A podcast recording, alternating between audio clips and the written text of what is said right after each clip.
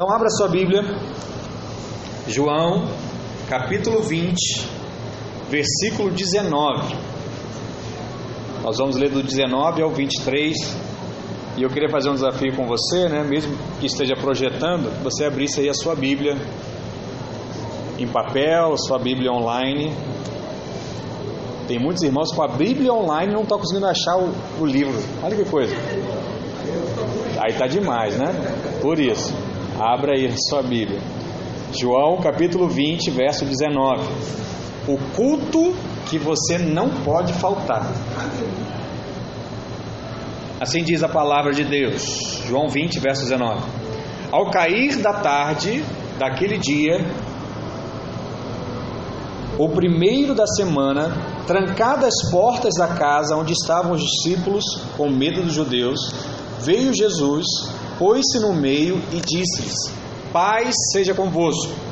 E dizendo isto, lhe mostrou as mãos e, e o lado. E o lado. Alegraram-se, portanto, os discípulos ao verem o Senhor. Disse-lhe, pois, Jesus outra vez: Paz seja convosco. Assim como o Pai me enviou, eu também vos envio. E havendo dito isto, soprou sobre eles e disse-lhes: Recebei o Espírito Santo. Se de alguns perdoares os pecados, são-lhes perdoados. Se lhes retiverdes, serão retidos. Na verdade, fez Jesus diante dos discípulos muitos outros sinais que não estão escritos no, neste livro. Estes, porém, foram registrados para que creiais que Jesus é o Cristo, o Filho de Deus, o Filho de Deus, e para que crendo tenhais vida em seu nome. Amém? Vamos orar mais uma vez. Pai, em nome de Jesus, nós colocamos a nossa vida, o nosso coração diante de Ti, que a Tua palavra possa falar ao nosso coração nesses dias, em o nome de Jesus. Que o Senhor venha agir de forma poderosa na nossa vida, no nosso coração e que a Tua palavra venha falar conosco, em nome de Jesus. Diga amém. Amém, irmãos. Deixa eu te falar uma coisa, né? Somos muito gratos aí pela sua insistência, né, em ouvir e em ser ministrado pela palavra de Deus. E vir ao culto é algo muito bom, por várias razões. Né? A primeira razão, não tem ninguém aqui torcendo contra você. Amém? Todos aqui estão lá, vai, vai dar certo Camacho, vai dar certo hoje, né? Vai dar certo Kelly, todo mundo está torcendo. Não tem ninguém também que está torcendo para que o seu casamento acabe. Todos aqui creem que você vai ter um casamento longo, né? Até que a morte os separe. Ninguém aqui também está torcendo para que os seus filhos se percam. Essa não é a realidade do nosso meio, da nossa igreja. Aqui todo mundo quer que você esteja o quê? Bem com a sua família, que você prospere, que o seu filho ande nos caminhos corretos, né? que você tenha uma vida abençoada. Sabe por quê? No culto, tudo é ao seu favor. E é por isso que você vem aqui. E esse já seria um grande motivo para que você não faltasse o culto. Porque você sabe que aqui você vai receber uma palavra em que vai motivar o seu coração a continuar crendo na promessa. Mas hoje eu quero compartilhar com você sobre o irmão que decidiu faltar o culto. A passagem que nós lemos conta que os discípulos estavam reunidos, trancados numa sala, e uma irmã chega batendo na porta.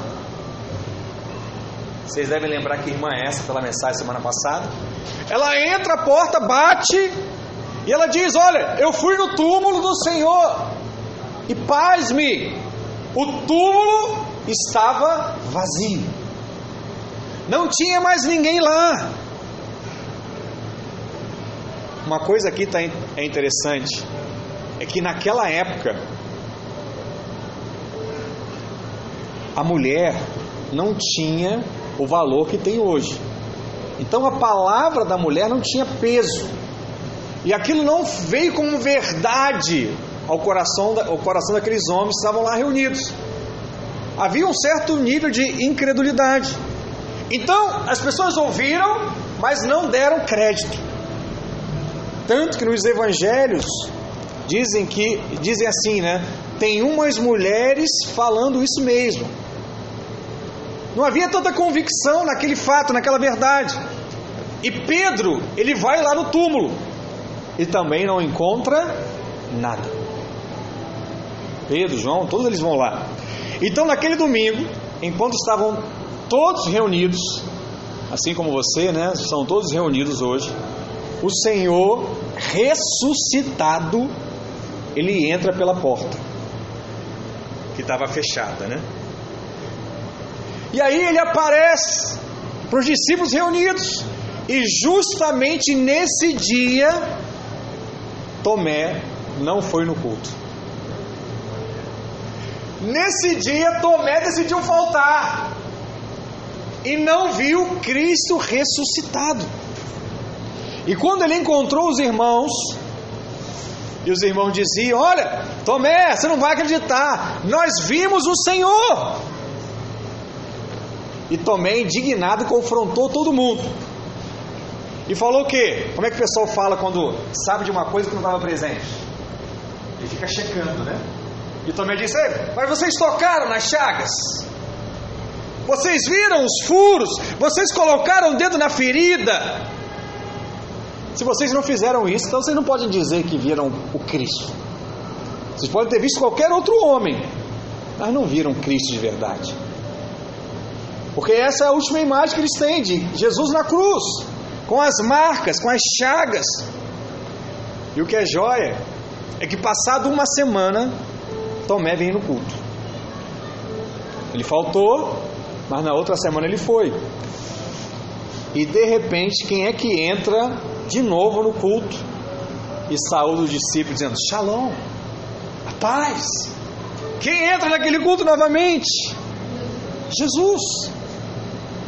E Jesus, dirigindo a Tomé, é, ele fala algo para ele, ele diz, né? O Senhor chegou e disse: Olha, vem Tomé, toca aqui nas minhas feridas. Jesus sabe de tudo.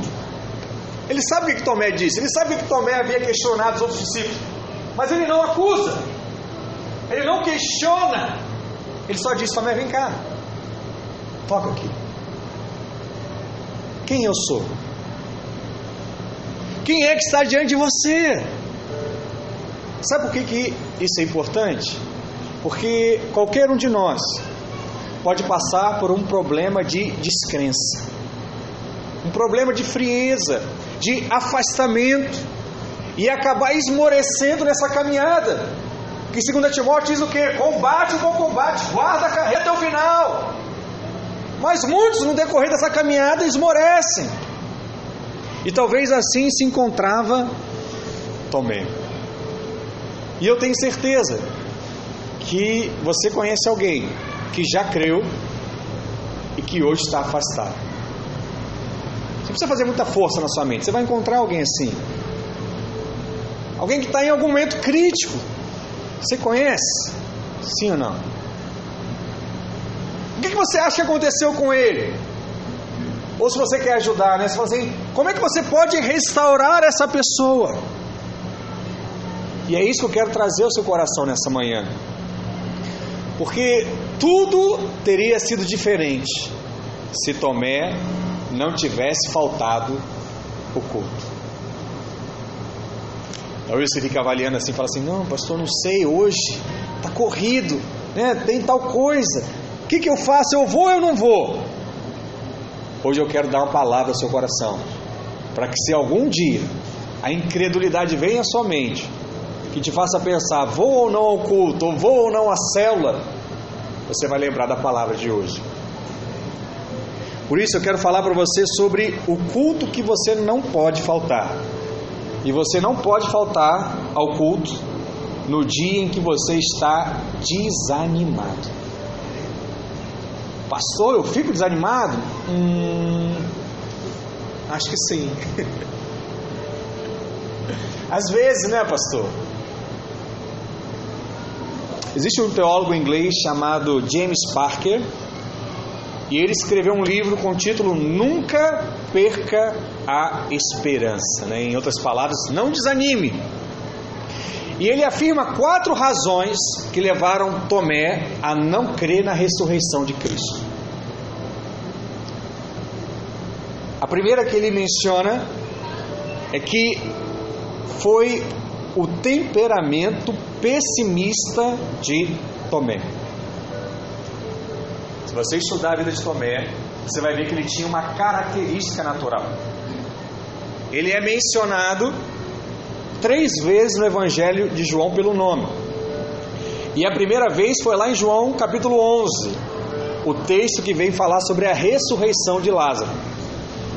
Jesus vai até lá, o corpo já estava já com cheiro, e a palavra diz que Jesus vai ao encontro e manda Lázaro né, vir para fora. Ele disse: Olha, essa doença não é para morte, vamos lá. E quando Tomé ouviu Jesus dizer, vamos lá, ele ficou apavorado. Por quê? Ele sabia que os judeus procuravam ocasião para prender, para pegar Jesus, seus discípulos. Ele falou assim: Ó, oh, Jesus, você vai para lá? Não. Aí vão nos pegar. Eles estão dizendo que vão fazer isso, que vão fazer aquilo. Tomé sabia que Jesus podia curar, mas Tomé não tinha convicção que Jesus podia guardá-lo nesse trajeto, nesse caminho, nessa missão. E o que você pode perceber? Que Tomé ele tinha uma inclinação para baixo, ele tinha uma certa falta de, de fé natural. E há momentos que o seu temperamento e a sua personalidade vão passar uma rasteira em você vão tentar te travar. E há momentos que seu temperamento diz: Olha, ninguém nunca gostou de mim na sua família. Ninguém nunca gostou de mim nessa igreja. Ninguém liga para mim, eu entro, eu saio. Ninguém nunca falou, seu corte de cabelo tá legal. Ninguém nunca disse, ó, você está emagrecendo. Ninguém nunca disse, vamos lá, tem um negócio lá em casa, vem almoçar comigo. Não, você eu vejo as fotos. É fulano na casa de um, fulano na casa de outro, e eu nunca fui convidado. É um certo pessimismo. E muitas vezes a sua personalidade leva você a descrer na Bíblia, por causa de um momento que você está vivendo, por conta de uma circunstância que você está passando. E aí acontece um grande problema. Que problema é esse? Você começa a ler a Bíblia baseado nos seus sentimentos. E aí você vai encontrar texto da Bíblia que vai confirmar que o sentimento está mal. Você vai encontrar louvor que vai confirmar que você está mal. Você vai encontrar tudo. Porque hoje há uma diversidade né, de, de oportunidades, de pregações, de mensagens, de louvores que vêm conservar esse sentimento da sua alma acabar com a sua fé, acabar com a sua alegria. Tomé era alguém assim, não vai dar certo. Ou igual aquele desenho do passado, né? Ó dia, ó azar. Será que tem gente assim na igreja, irmãos? Não levante a mão. Segunda razão que Tomé descreu é que Tomé estava num dia muito estressado. Presta atenção.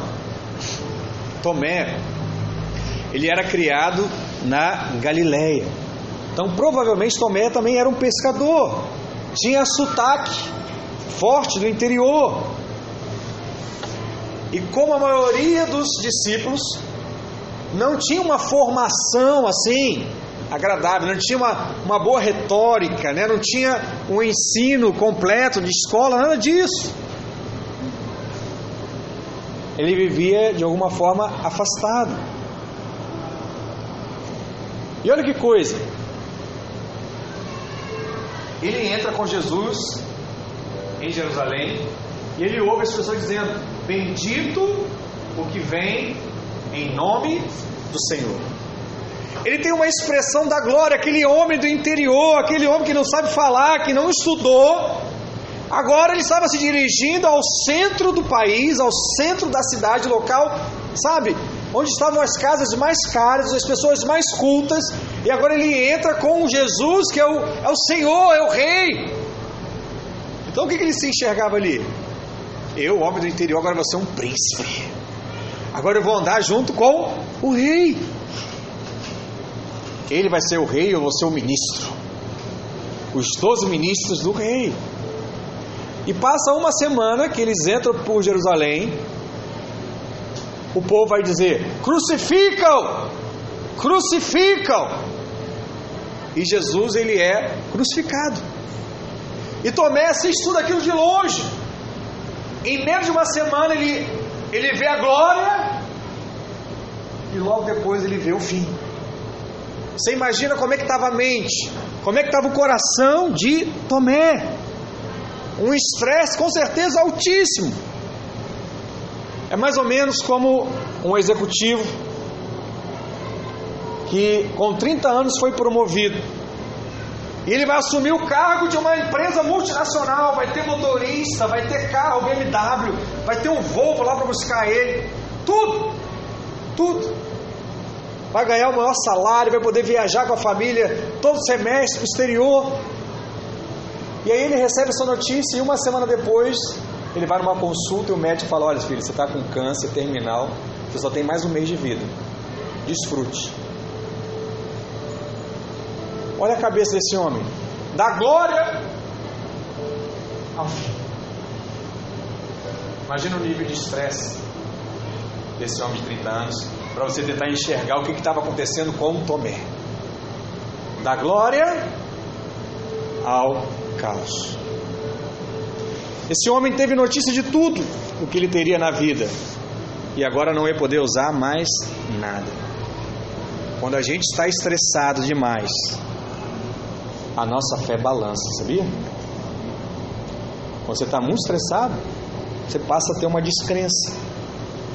E quando a sua alma não descansa, você balança. Até rimou, né? Você vai balançar. Você não vai crer. Por isso a gente precisa de tempo de descanso, de refrigério da alma. Guarda isso no seu coração agora, preste atenção. A gente precisa parar de ficar no culto digitando enquanto o louvor está ministrando. Tem que descansar. Você precisa estar no culto sem ter que estar atualizando as redes sociais. Sem ter que estar olhando o que está acontecendo com os outros. Você tem que acalmar a agitação da sua alma. Para quê? Para que o Senhor possa renovar a sua vida. Ah, pastor, o senhor está muito retrógrado. Agora tudo é rede social. Amém. Eu, inclusive, vou ter que fazer isso, como eu disse, né? Não sei como ainda, mas eu tenho que fazer lives. Que Deus me use. Mas você precisa estar envolvido e atento àquilo que o Espírito está falando ao seu coração. Sabe por quê? Porque senão tudo isso vai estressar a sua vida vai deixar você em crise. Mulheres e maridos estão se matando seu casamento porque está um do lado do outro na cama com a sua rede social atualizando as mensagens, atualizando as notícias, ao invés de desfrutar o outro. Ao invés de dar um abraço, ao invés de dar um beijo, ao invés de namorar, está lá, atualizando rede social. E o que, que acontece? O estresse rouba a sua fé, rouba a sua paz, rouba a sua alegria e muitas vezes tira você do culto, enrijece sua alma e faz você perder a sensibilidade da presença do Senhor. Isso talvez é o mais sério. O que, é isso, pastor? É você vir para um culto, não para receber a palavra de Deus, mas para estar, para estar com os seus amigos é você ir para a célula, não para ouvir algo da parte de Deus, mas porque você gosta de estar com os irmãos. Pastor, tem alguma coisa errada em gostar, gostar de estar com os irmãos? É claro que não, isso é ótimo. mas você foi lá não por causa disso. Não com esse propósito. É diferente. Você foi lá para Deus falar com você. Para Deus se manifestar na sua vida. Para Deus te usar. Então o que, que você percebe? Que o estresse rouba todas essas coisas. E isso estava acontecendo com Tomé. Ele estava muito estressado. Uma outra característica, a razão pela qual Tomé duvidou, foi porque Tomé era orgulhoso. Diga, orgulhoso. Olha que homem, pessimista, estressado e orgulhoso. Ele não acreditou nos irmãos, só porque ele não estava lá. Ele não acreditou naquelas palavras. Orgulhoso é assim: todo mundo está vendo que você está falando bobagem, mas você não aceita. Mas você não recua. E a Bíblia diz o que? Que a soberba precede a queda. Porque a soberba ela pode derrubar você, derrubar o propósito, derrubar aquilo que Deus tem para sua vida. Então o que eu preciso pedir a Deus também, quase todos os dias? Preciso pedir para quebrar o orgulho que, está, que há em nós. E eu posso estar pronto a pedir o que? Perdão. Perdão. Pedir desculpas, né? Retroceder quando errar. Reconhecer quando falar o que não se deve ser dito. Eu preciso falar essas coisas no meu cotidiano. Nós estamos em obras, irmão, nós vamos errar. E é por isso que você precisa entender o princípio do perdão. Porque senão você sempre vai achar que está certo. Então o que, que eu preciso colocar diante de Deus? Eu preciso pedir a Ele para voltar à simplicidade da vida e não ficar vendo defeito em tudo. Já viu? O irmão que está lá soberbo, orgulhoso, ele está azedo. Qual é o sinal do irmão azedo? Só vê defeito. E na verdade, esse azedo é um sinal de soberba lá no fundinho do coração. Não consegue mais se alegrar, não consegue mais festejar nada. Por quê? Está azedo.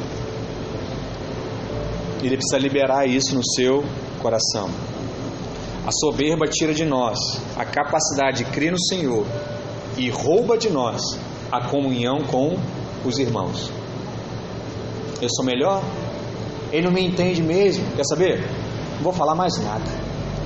Vou ficar na minha, do meu jeito, na minha vida aqui. Quem gostar de mim, aceite do jeito que eu sou. Qual é o nome disso? O orgulho e vaidade. É isso. Às vezes você está vendo lá aquele irmão isolado. É isso. Eu fazer parte dessa igreja? Nada, não concordo com nada desse negócio aí que está lá. Esse pastor, ó, é isso, é aquilo, então está azedo. Quantos estão entendendo a mensagem? Diga amém. amém. A quarta razão pela qual Tomé duvidou foi porque ele estava ressentido. Como é que pode? Um sujeito que expulsou demônios, levantou paralíticos, viu milagres, viu a multiplicação de pães e peixes, ficar ressentido com os irmãos. Olha que coisa! O ressentimento de Tomé tinha motivos entre eles a sua indignação. Qual era a indignação? Por que, que Jesus apareceu logo no culto que eu não estava? Eu acho que Jesus não gostava de mim.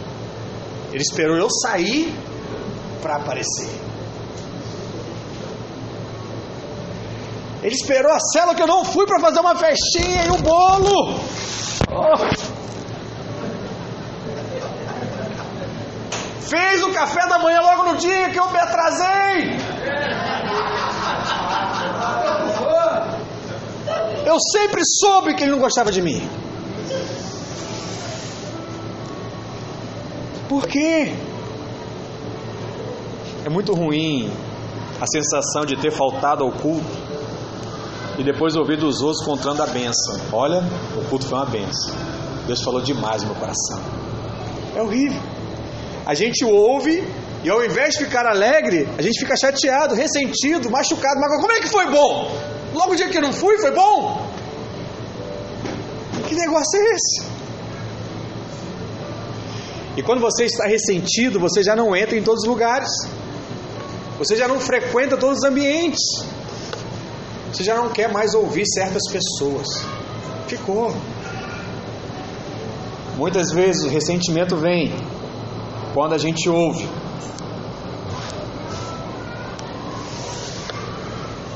palavras que roubam a nossa fé. E principalmente quando os outros testemunham bênçãos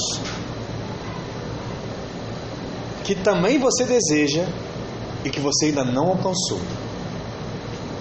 Aí sabe como é que você fica? Não é possível. Estou lá trabalhando todos os dias. Estou lá amando a minha esposa. Estou lá pagando as minhas contas. E o irmão lá todo endividado, ela pensa, não para de cair na vida dele. Está errado! E aí é o pior caso. Você já está ressentido, não é mais com as pessoas, está ressentido com Deus. Por quê? Está cheio de justiça própria. Você está dizendo o que para Deus? Deus, eu mereço. Cadê a minha parte? Cadê a minha parte dessa bênção? Cadê a minha parte desse negócio? Ei, psiu. acorda, filho. Sai desse nível de relacionamento com Deus. Não que Deus não queira nos abençoar, mas porque muitas vezes você se torna incapaz de ver as bênçãos que Ele deu a você, você só vê a bênção que Deus deu para o outro. Você quer o do outro, mas você não reconhece que Deus tem te dado. Isso é sério, irmãos. Isso aqui não é uma acusação, mas é uma reflexão que Deus está trazendo no seu coração. Se você está aqui hoje, Deus tem feito algo na sua vida. Amém. Deus tem te abençoado. Ah, pastor, mas eu queria que fosse na medida do outro. Não! Olhe o que Deus tem feito com você. Se alegre com o que Ele tem feito com o outro, porque Ele vai dar muito mais ao seu coração. Você percebe por que, que Tomé faltou? Estava mal, filho. Estava triste, ressentido, orgulhoso, incrédulo. Você, quando falta o culto, essas experiências estão passando pelo seu coração. E quem estava mal foi uma péssima ideia faltar o culto naquele dia. Portanto, nunca falte ao culto e não permita que o ressentimento tome conta do seu coração. Amém? Não deixe de estar com a sua família por causa do ressentimento do seu irmão, seu, seu primo. Entende? Horrível. Não deixe de estar na cela por causa de alguma coisa ou estar no culto. Vença isso em nome de Jesus. Segundo, o culto que você não pode faltar é o culto onde o Senhor se manifesta. Qualquer dia que Tomé faltasse ao culto, não seria tão grave. Mas ele faltou ao culto no primeiro domingo, no dia da ceia, no dia da ressurreição. Na mente de Tomé, seria só mais um domingo. Ah, pastor, é só esse domingo. Estou lá agitado, tem gente na minha casa, está uma correria só. É só esse domingo. Ele não entendia. Ele sabia que tudo iria acontecer. A única coisa que ele não sabia é que o túmulo ficaria vazio e que Jesus havia ressuscitado. E mais, que naquele culto Jesus ia aparecer para a sua igreja. Que coisa! Por que você não deve faltar ao culto? Porque você nunca sabe o que vai acontecer naquele culto por isso. Imagine que justamente no dia que você resolveu ficar em casa, aconteceu o maior mover de Deus na reunião. Imagina que estamos aqui em 1906, Rua Azusa, os irmãos lá orando, mover aconteceu, você faltou nesse dia. Esse Você ainda vai conseguir pegar uma, uma rebarba, né? Porque durou mais de uma semana o negócio. Você chegar no domingo lá e tá lá o charabacana acontecendo ainda. Mas imagina o do dia, na hora. A experiência. Justamente no dia que você falta o discipulado, uma decisão importante é tomada e você estava fora. E você não participou daquilo. No dia que você resolveu faltar a célula, uma pessoa é curada. Vida se converte e você fala, pô, como é que foi? Curou mesmo. Aí começa a incredulidade. Curou mesmo. Você que não estava só com uma dorzinha de cabeça? Não, filho, era, era um tumor no cérebro, sumiu. Não, não. Às vezes ela deve ter enganado, o médico deve ter errado no, no diagnóstico. Tomé. Só porque não estava participando daquele momento. Imagina. Você vê um milagre lá, um paralítico andando na célula, você faltou. Não saiu na foto do irmão lá levantando a cadeira de roda, no vídeo lá na live. Uhul! Faltou. E agora, pois falei com você de novo? Não sei. São coisas que não acontecem todo dia. Você podia estar lá. É muito ruim a sensação de ficar de fora. É muito ruim não poder estar no local do evento, no dia da manifestação do Senhor. Mas a palavra diz que Deus é bondoso. E Deus é tão generoso que se manifestou pela segunda vez. João 20, verso 26 diz: Passado, Passados oito dias, estavam outra vez ali reunidos seus discípulos e Tomé com eles. Estando as portas trancadas, veio Jesus e pôs-se no meio e disse-lhes: Paz seja convosco. Olha como é que a Bíblia ela preza pelos detalhes, né? Estando as portas fechadas. Por quê? Para não ter dúvida que é Jesus que está ali. Está trancado. O cara não bateu pela porta, não é alguém fantasiado. Alguém cruzou essa parede e entrou. Algo está acontecendo aqui, algo extraordinário está acontecendo. E ele diz: Pai, seja convosco. E logo disse a Tomé: Põe aqui o dedo e vê as minhas mãos. Chega também a mão e põe-na no meu lado. Lembra do lado aqui onde furaram, né? Não sejas incrédulos, mas crente. Respondeu-lhe Tomé: Senhor meu, Senhor meu e Deus meu. Disse-lhe Jesus: Porque me viste, creste. Bem-aventurado os que não viram e creram. Oito dias depois, ou seja, no domingo seguinte, estavam todos reunidos no mesmo lugar. E sabe quem foi o primeiro a chegar no culto? Tomé. Tomé foi o primeiro a chegar lá. E o que que bom que Tomé aprendeu a lição, né? E foi, que bom que Tomé não ficou em casa. Porque mais uma vez o Senhor se manifestou no meio deles. E nesse momento, a gente vê o coração amoroso do Senhor Jesus. Porque Jesus não faz como aqueles irmãos que vê chegar na igreja uma pessoa que ficou lá dois meses, três meses sem frequentar, e olha para ela e fala assim: Ih, hoje vai chover, hein? Olha quem veio para o culto. Não é você, não, é alguns irmãos de outras igrejas. Que coisa, hein? Tava de férias? Quatro meses? De benção, hein? Férias boas, hein? Quem é teu chefe? Onde é que é esse emprego? Tem algumas igrejas que são assim, né? Aqui na videira não. E...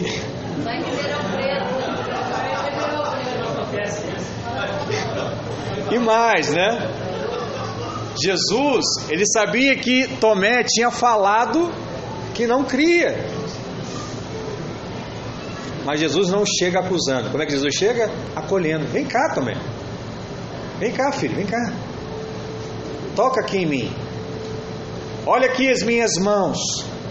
Na verdade, eu creio que Jesus se manifestou no culto seguinte por um único motivo. Sabe por qual? Por causa de Tomé. Ele precisava aparecer para Tomé também. Ele amava tanto que ele quis dar uma segunda chance para Tomé. Porque ele não queria que Tomé vivesse uma vida de incredulidade. De repente ele olha na direção de Tomé, ele faz o convite: Ó, oh, Tomé, vem cá, põe o dedo nas minhas cicatrizes. Ele não brigou com Tomé, ele apenas disse: Tomé, o que você precisa de prova? Vem e toca. Veja, sou eu mesmo. Eu ressuscitei. Olha quanto amor na atitude de Jesus. Eu não sei se você consegue perceber isso, né? Nós não sabemos se Tomé colocou o dedo, mas sabemos uma coisa muito importante: Tomé quebrantou o coração, tocou ele. A atitude, presta atenção, não é o milagre da ressurreição, a atitude de Cristo com ele quebrantou o seu coração. O que importa no culto é se o seu coração foi quebrantado. É isso. Se você cantou alto, pulou de uma grade a outra, se você deu uma grande oferta, essa oferta só vai importar para o tesoureiro e para o pastor que tem que pagar a conta no final do mês. Mas para Deus, o que importa de verdade é ter o seu coração quebrantado. Mas o Senhor quer que haja essa atitude, essa atitude no seu coração. E o Senhor quer que o seu louvor seja algo que nasce no seu espírito. E Ele quer que a sua oração seja fruto de um coração que crê. Salmo 51, verso 17 diz: Os sacrifícios que agradam a Deus são um espírito quebrantado, um coração quebrantado e contrito, ó Deus, não desprezará. Você sabe quem escreveu esse salmo? Davi. E ele faz parte da oração de Davi. Logo depois, sabe de quê? Que Davi cometeu pecados gravíssimos. Adulterou, mandou matar, cometeu assassinato. Tudo isso Davi havia feito. E aí ele faz essa oração.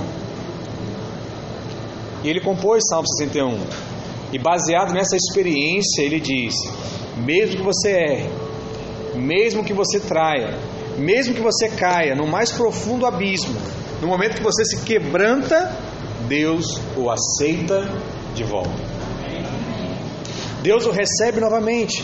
Um coração quebrantado e contrito. A palavra diz: O Senhor jamais desprezará. Jamais. Ele sempre vai dar a segunda chance. Tomé ficou oito dias magoado, oito dias duvidando dos irmãos, ressentido com Deus. Mas no momento que o Senhor se manifestou e disse: O culto de hoje foi para mim. Tomé falou: Olha, esse culto foi para mim.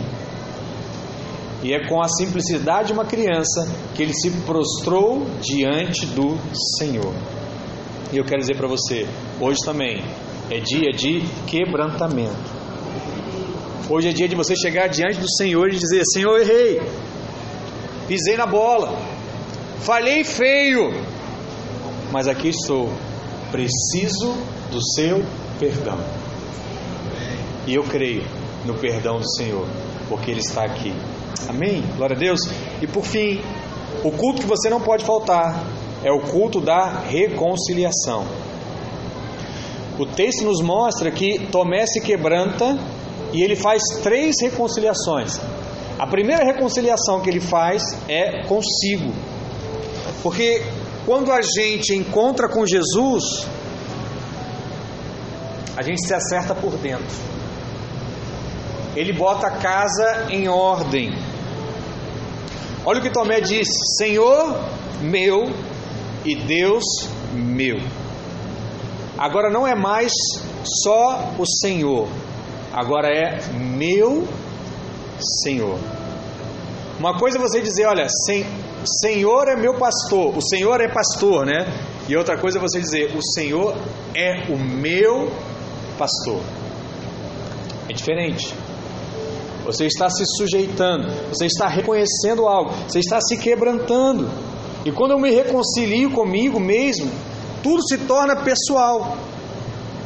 Você passa a dizer agora o que? Meu marido, meu filho, minha esposa, minha igreja, meu pastor. Quando é que você entende que a pessoa faz parte da igreja? Quando ela diz assim, ó, minha igreja. Quando ela não entendeu, ela fala, não, essa igreja é muito legal. essa igreja é muito joia. Esse pastor, de Deus. Aí quando ele disse assim, meu pastor, alguma coisa está acontecendo. Eu liguei pro, pro Jacó da, da Jasmine, né, para agradecer o, o peixe. Inclusive eu já. Muito bom, né, meu? Meus pais chegaram de fora, a gente assou o peixe. Tem que ser o próximo peixe para você. Mas eu liguei para ele e falei assim: Jacó, obrigado pelo peixe. Falei: Não, que isso, meu pastor? Isso aí é para agradar. Falei: Gostei do meu pastor. Não respondeu mais nada depois. Aí mexi com ele. Falei: Gostei mais do meu pastor do que do peixe. Mas algo já está o que? Acontecendo. Jesus podia ter sido pastor dos seus pais, podia ter sido pastor dos seus avós, mas pode ser que ele ainda hoje não seja o seu. E hoje ele quer ser o seu pastor, o seu Senhor, o seu Salvador. O que nós vemos nas palavras de Tomé é um homem pacificado. Ele agora está o que? Está em paz. O estresse desapareceu, o orgulho deu lugar à humildade, o ressentimento deu lugar ao perdão e a incredulidade foi substituída pela fé. Tomé pacificou o seu coração. Talvez você esteja aqui hoje, cheio de conflitos interiores, lutando com você mesmo, mas que bom que você veio a esse culto, porque hoje o Senhor vai pacificar o seu coração e vai transmitir paz. Paz. Em nome de Jesus. Fazer comigo, eu recebo a paz de Deus no meu coração. Olha que coisa jóia, né? Ele se reconcilia com si. E quando eu sou bem comigo mesmo, eu estou pronto para estar bem com quem? Com os irmãos. Essa foi a segunda reconciliação de Tomé. Ele reconcilia com seus irmãos. E ele volta a fazer parte da comunidade. Porque quando a gente tem um encontro pessoal com o Senhor, a gente faz, a gente, a gente volta a fazer parte da comunidade dos irmãos. Tomé ele volta a fazer parte da igreja. Ele não está mais chateado com os irmãos. Ele não está mais ressentido com as pessoas. Ele não fica mais criticando a comunidade. Ele agora se tornou um. Já viu isso? É engraçado que a gente vê muito, muita crítica, né? Quando alguém comete um erro, e hoje, em meio da nossa sociedade, muita corrupção, você fala, não, fulano corrupto, miserável, não vale nada. Volta e meia, quando eu, eu, eu tenho uma reflexão sobre isso, fico pensando, se fosse minha esposa, ela pode ter errado, né? Como é que eu me sentiria? Pior, se fosse meu pai. Não deve ser fácil, sim ou não? Ser filho do Eduardo Cunha, ser filho de outro. Não, não deve ser. Né? Como é que deve ser? Seu marido, sua esposa, você só pensa assim nos benefícios, né? A pessoa roubou, tem muito dinheiro e tal, tá lá, aí, pastor, tá curtindo. Não, deve ter muita vergonha envolvida naquilo. Não deve simples é, estar nesse meio. E era assim. Tomé provavelmente estava debaixo dessa vergonha de ter errado. Como é que deve ser parente? Como é que deve ser amigo desse? Eu quero dizer algo para você. As pessoas erram. E algumas momentos precisam ser amadas. Nós nunca sabemos como ou de que jeito, nós precisamos ser amados. E nós estamos aqui porque somos amados do Senhor. E assim que eu estou pronto, bem comigo mesmo, eu posso me reconciliar com os irmãos. Eu posso pedir perdão e eu posso voltar a ser amado. A igreja é isso, a igreja é uma comunidade. A igreja é o oposto da vida solitária, sozinha, individualista. Porque andar com pessoas, né, como o ditado que a gente fala muito aqui na videira, é difícil. Andar sozinho é suicídio. Você vai ter problemas. E o andar sozinho nada mais é do que o orgulho em pessoa se manifestando na sua vida. É do meu jeito, é da forma que eu acho, e quem quiser andar comigo, que aceite desse jeito. E é por isso que a igreja nossa é maravilhosa, porque você, toda hora você baixa o e fala assim, pô, é diferente do que eu penso. O que, que eu faço, pastor? Entende, reconhece, caminha nessa direção. Ah, não! Aí é difícil demais. Falei, não, é uma ótima oportunidade que você tem de quebrantar seu coração mais uma vez.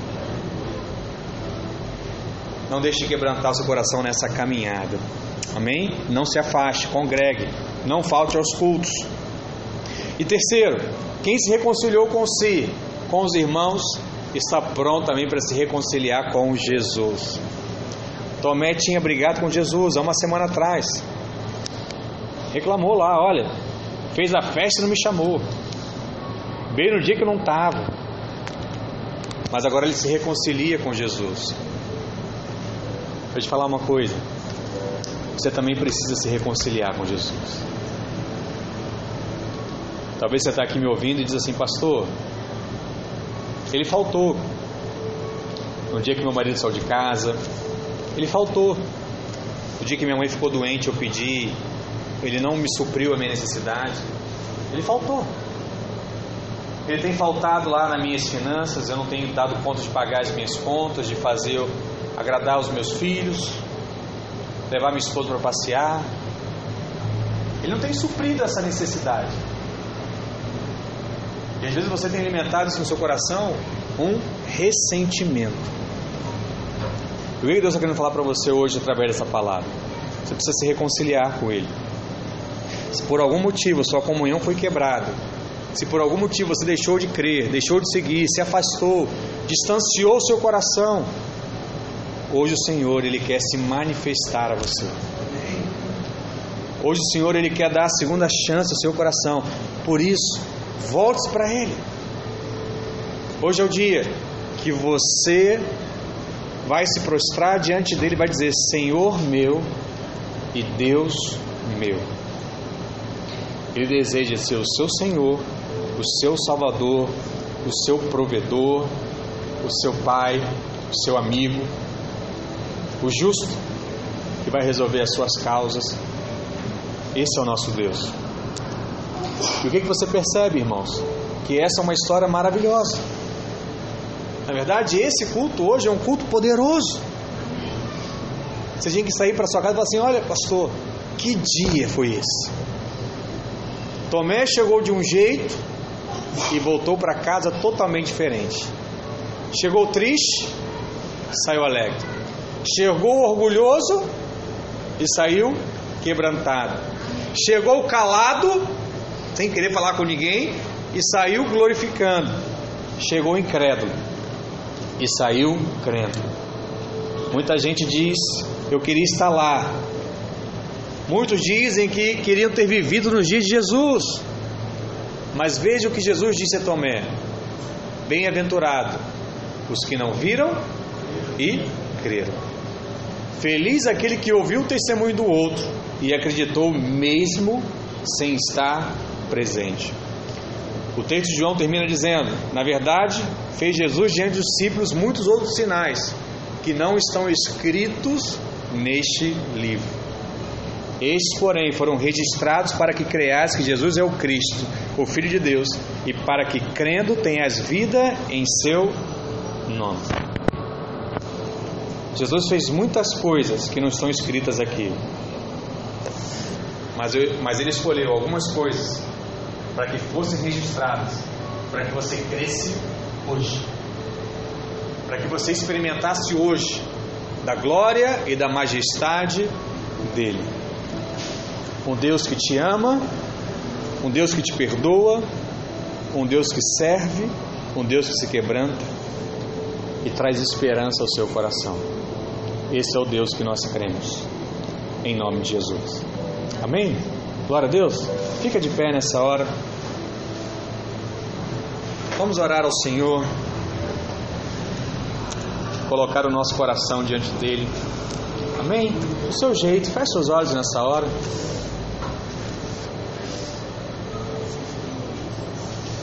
Fala para Ele. Pai, nós estamos aqui nessa manhã. Sabemos a nossa limitação, sabemos os desafios que temos enfrentado, mas o Senhor é um Deus que dá a segunda chance. Tu és um Deus que toca, tu és um Deus que quebranta, tu és um Deus que muda realidades. Por isso eu lhe peço, olha o nosso coração como igreja nessa manhã, traz luz em meio às trevas, muda o nosso coração, ó Deus. Se há alguém aqui ressentido, se há alguém aqui desanimado, se há alguém aqui descrente, que o Senhor possa mudar essa realidade, em nome de Jesus. Em nome de Jesus. Fala conosco, ó Deus. Fala conosco. Para a honra e para a glória do nosso Deus. Aleluia.